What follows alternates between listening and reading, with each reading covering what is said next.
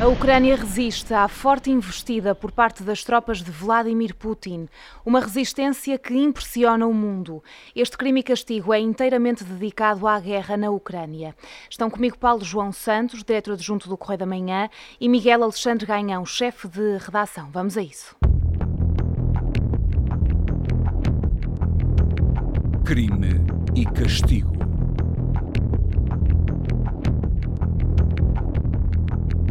No início do conflito, aparentemente os alvos das tropas de Vladimir Putin seriam alvos estratégicos, militares, algo que não tem acontecido nos últimos dias, com vários bombardeamentos a serem feitos a zonas civis, residenciais e até a hospitais e maternidades.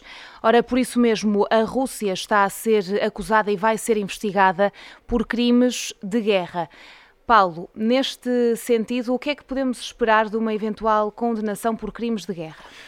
Primeiro, o que é que são os crimes de guerra? Portanto, há um conjunto de acordos, tratados, convenções internacionais, a convenção eh, mais conhecida é a Convenção de, eh, Convenção de Genebra, que estabelece linhas vermelhas. O que é isto? Eh, linhas vermelhas é o que é que se pode e o que é que não se pode fazer não numa vale guerra. Tudo. Não vale tudo. É evidente que é muito difícil, num cenário de guerra, nós estarmos aqui a estabelecer eh, linhas vermelhas do que é que se pode ou não pode fazer. Mas há algumas coisas que estão perfeitamente estabelecidas.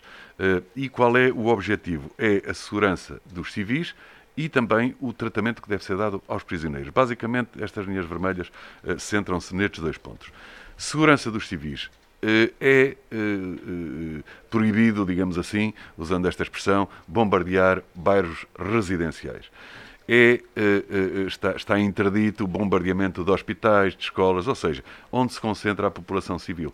Porque uma guerra é entre dois exércitos, duas forças, e os, os civis não têm propriamente a ver diretamente com aquele conflito. Esta é a primeira, a primeira nota. Segunda, tem também que haver corredores para a eh, ajuda humanitária, tem de haver corredores para retirar os feridos em combate e, relativamente aos prisioneiros, tem que ter um tratamento humano. Não podem ser agredidos, não podem ser torturados, têm que ser alimentados, etc. Isto é o que está estabelecido. Agora, qual é o efeito de uma investigação? E quem faz a investigação é o Tribunal Penal Internacional, que está sediado em Haia, nos Países Baixos. Uh, qual é o efeito? O efeito é quase zero é quase nulo, porque quem é que nós vamos responsabilizar? Hum, em última análise, num conflito destes, será sempre eh, o presidente da Rússia, Vladimir Putin. Vai ser muito difícil no terreno vermos aqui um, um comandante, um general a ser responsabilizado. E responsabilizar Vladimir Putin é evidente que, do ponto de vista, eh, digamos assim, mediático, tem força, do ponto de vista factual, não tem força Portanto, nenhuma. na prática, acaba por eh, por não surtir eh, qualquer efeito. Um, Miguel. Não sei se o Miguel está de acordo com. Não estou nada de acordo. Então diz, Miguel. Uma razão muito simples. Uh, o Paulo definiu muito bem, conceptualmente, o que é que são os crimes uh, de guerra, mas esqueceu-se de uma coisa, que é uma coisa fundamental que dá um grande respaldo ao Tribunal Penal Internacional. Os crimes de guerra não prescrevem. Não prescrevem nunca e, portanto, pode ser, pode demorar 5, 10, 15, 20 anos que os responsáveis por crimes de guerra, e aqui muito bem disse o Paulo, não, não é só o Sr. Putin, os generais no terreno, de acordo com as atitudes que eles tomarem, são também responsabilizados por crimes de guerra. Deixa-me só, Rita, dar-me dois exemplos. Rodovan Karadzic e Milosevic acerca do, da guerra no Kosovo foram uh, julgados e foram presos uh, mais de 20 anos depois de, da guerra do Kosovo uh, ter terminado. Sim, portanto, e há casos na Segunda Guerra Mundial portanto, até mais de 20 anos. Exatamente. Portanto, a questão de não prescrever estes crimes é uma espada que está sempre sob a cabeça dos, eh, não só sobre os líderes políticos, mas das tropas no terreno. E isso é que é a verdadeira força do Tribunal Penal Internacional. Já voltamos à, à conversa, mas antes de mais eh, vamos ouvir quem está no terreno, porque o Correio da Manhã e a CMTV têm vários enviados especiais nas diferentes fronteiras da Ucrânia. Vamos começar por ouvir a reportagem do Manuel Jorge Bento, acompanhado do Marco Ricardo Silva, que estão na fronteira da Roménia. são fundamentalmente mulheres e crianças. Ainda há pouco víamos eh, uma bombeira uh, agasalhar uh, com vários cobertores uh, uma criança e vemos aquilo que elas trazem. Uh, estas pessoas, esta mulher e esta criança, trouxeram apenas uma mala da Ucrânia. O, menino traz apenas uma mochila com alguns brinquedos para se entreterem enquanto esperavam durante várias horas do outro lado da fronteira. E da Roménia rumamos até à Eslováquia, onde está a jornalista Tânia Laranjo e o repórter de imagem Daniel Comédias, que nos relatam também o que se vive nesta fronteira com a chegada de várias famílias chegados aqui à Eslováquia.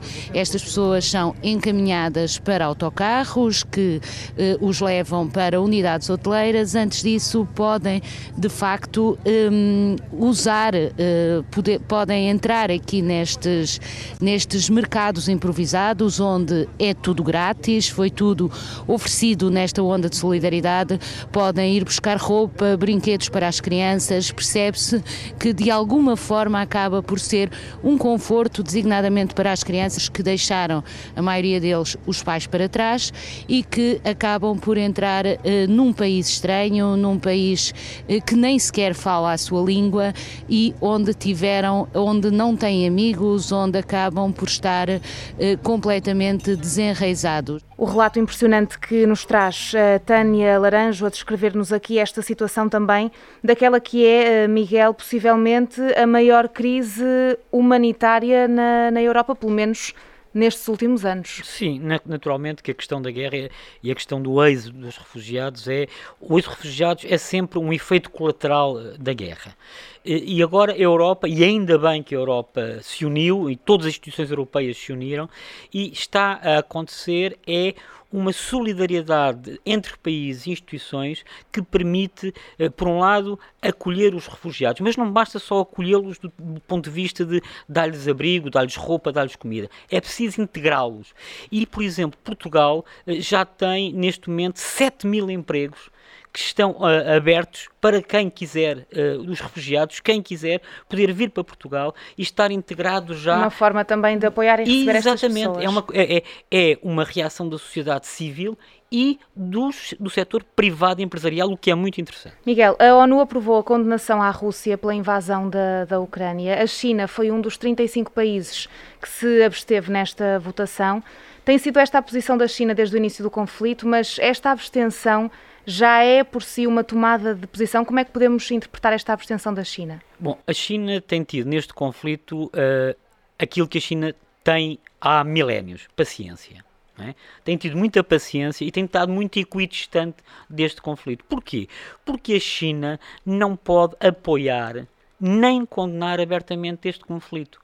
Ao apoiar este conflito, não é? ao apoiar uma invasão, seria ostracizado e, portanto, todo o cerco mediático à Rússia iria alargar-se à China. Se condenasse esta, esta invasão, então ele, ele aí estaria, digamos, a favorecer algumas uh, tendências regionais que tem dentro do seu próprio território de autonomia e isso a China nunca irá fazer. Portanto, isto é a posição chinesa de milénios. É óbvio que vai ser equidistante, vai, uh, digamos, uh, tentar ser aqui a balança neste cenário de conflito mundial e, naturalmente, posicionando-se também para ser um, um, um, intermediário nas eventuais negociações que possam uhum. uh, acontecer. Até porque não há propriamente muitos intermediários que possam desenvolver esse papel, não é? Eventualmente Israel poderá fazê-lo, mas, digamos, países neutrais em si para se, para se uh, desenvolver Sim. uma estratégia de cessar fogo Israel, é muito difícil. Sendo Zelensky judeu, já, uh, escolher Israel já era estar a tomar um, é, é verdade, um mas. Mas, mas, mas facto, esse um é um dos problemas, é encontrar de facto alguém ou uhum. um país país, um Estado, que consiga certo. fazer certo. esse papel de, de negociador e certo. de chegar a um cessar-fogo e terminar caso, com a guerra. No caso da China, não, porque estará particularmente interessada Uh, mas o peso da China humanos. é tão grande Sim. que seria aceito seguramente Sim. pelo Ocidente, Sim. pela Europa é e pelos Estados Unidos. É, é. O peso da China é muito maior é do ponto de vista económico do que é o da Rússia, não Os é? especialistas internacionais até dizem que não pode ser um país. Uh, o, o, que é, o que é, digamos, conveniente em termos diplomáticos é ser o, o chamado tandem, ou seja, três países que componham uma comissão e que, tipo tribunal arbitral, cada país em conflito designa um e depois há, há um país supra-independente que vai fazer a equipa para ser o mediador. Este conflito armado na Ucrânia está a levar milhares de pessoas a fugir do país. A ONU estima que seja uma vaga gigantesca de refugiados que, nesta altura, rumam às fronteiras da Ucrânia. Vamos ouvir os enviados especiais, Tiago Virgílio Pereira, acompanhado do Nuno André Ferreira, na fronteira da Hungria. Se nos primeiros dias eh, aquilo que nos disseram é que chegavam muitos húngaros, muitos ucranianos pela proximidade, há muitos húngaros também a viver junto à fronteira, agora, como podemos ver, há uma mistura cultural, há muitas nacionalidades eh, de, de pessoas que aqui chegam. Da Hungria seguimos para a Polónia, a Polónia que tem sido o país a receber mais refugiados desta guerra. É lá que está a Sandra Felgueiras, acompanhada do Adrian Negura, e que nos contam também histórias emocionantes. Chegam à estação de Przemyśl aos milhares, a fugir essencialmente de Kiev, a capital cercada, e da segunda maior cidade ucraniana, que foi alvo de um intenso bombardeamento russo, Kharkiv ao longo dos corredores desta estação de comboios, a mais próxima da Ucrânia. Vemos dezenas de crianças em choro constante. Refugiados que acabam de chegar após quatro dias de viagem pedem-nos abraços. Agradecem-nos estarmos aqui e desabafam. A Sandra Felgueiras, que nos relata o desespero destas famílias que, nesta altura, chegam, neste caso, à Polónia, à semelhança do que acontece noutras eh, fronteiras. Meus senhores, gostava também de vos ouvir eh, falar sobre armas nucleares. Afinal, hum, Putin estará a fazer bluff? Pode mesmo eu, eu já te respondo um a isso, mas real? sobre, sobre os refugiados é importante dizer-se isto. Nós já temos um milhão de pessoas fora daquelas fronteiras, mas não, só é, não é só aquele milhão que saiu da, da, da, da Ucrânia é também os deslocados dentro do próprio país, que será certamente muito mais do que um milhão de pessoas. Este vai ser o maior drama, porque depois, se, se, se, esta terra, se esta guerra demorar muito tempo, vai ser muito difícil depois que essas pessoas regressem, porque vão regressar para nada, porque está tudo destruído e, portanto, não há aqui propriamente. Vai, vai demorar uh, imenso tempo. Agora, é preciso de facto ter atenção, muita atenção aos refugiados. Eu fiz as contas Portugal tem cerca de 30 mil uh, uh, ucranianos. Se vier um, um familiar de, de, cada um desses ucranianos, são 30 mil pessoas. Com ele virá certamente um amigo, virá um conhecido, são 60 mil. Fora aqueles que já estiveram aqui, Portugal já teve, salvo erro, à volta de 80 mil ucranianos, exatamente, exatamente. que já estiveram aqui, que conhecem o país, que foram muito bem tratados, a maioria deles, que se sentiram satisfeitos aqui e temos aqui 100 mil pessoas, que é mais ou menos o cálculo que se Portanto, está a fazer. Portanto, é também um problema real. Isto é um problema real. Nós, eh, aquela, a, a, última resolução do Conselho de Ministros deixou muito satisfeito uh, na ativação, digamos assim, de, para, para que essas pessoas fiquem imediatamente legais e sejam aqui acolhidas, mas já não fiquei tão satisfeita quando me dizem que só temos alojamento para 1.200 e, e, isto começa-me a preocupar porque é necessário estabelecer um plano, mesmo que depois seja em excesso e que não venham tantos quanto aqueles que a gente espera, mas é necessário estabelecer já um plano onde é que esta gente vai ficar, porque esta guerra não vai acabar já. Aliás, esta guerra é um pouco, um pouco estranha porque há, há muita informação, mas também há muita desinformação, muita contra-informação. Nós não sabemos exatamente o que é que se está a passar no terreno. Não sabemos. É, é, há, há, aliás, é, é, curioso, por exemplo, tu vês que até agora não vimos uma imagem, eu pelo menos ainda não vi e tenho seguido, uma imagem dentro de um hospital. Ainda não vi. Certo. Vi ontem chegado as ambulâncias a um hospital com dois feridos, mas não vi mais nada. Eh, não se sabe quantas baixas há, não se sabe quantos feridos há, isto de um lado e do outro. Não se sabe quantos civis morreram, não se sabe nada. E, portanto, se calhar esta tragédia é maior ainda do que aquela que estamos a imaginar, haverá mais gente a sair daquele país e nós, como os outros países, temos que estar preparados para isso. E agora deixava, o, deixava ao Miguel a parte perigo, do nuclear. Uh, Miguel, uh, como é que o Ocidente deve reagir a estas ameaças constantes de, de Putin? Olha, eu acho que o Ocidente reagiu de uma, uh, da, da melhor forma, que é não ignorar, não, não podemos esconder a cabeça na areia. Putin falou da questão nuclear, portanto, o Ocidente não pode ignorar, mas também não pode escalar este discurso. Portanto, a questão que temos que fazer é: existe um problema nuclear que Putin uh, falou dele.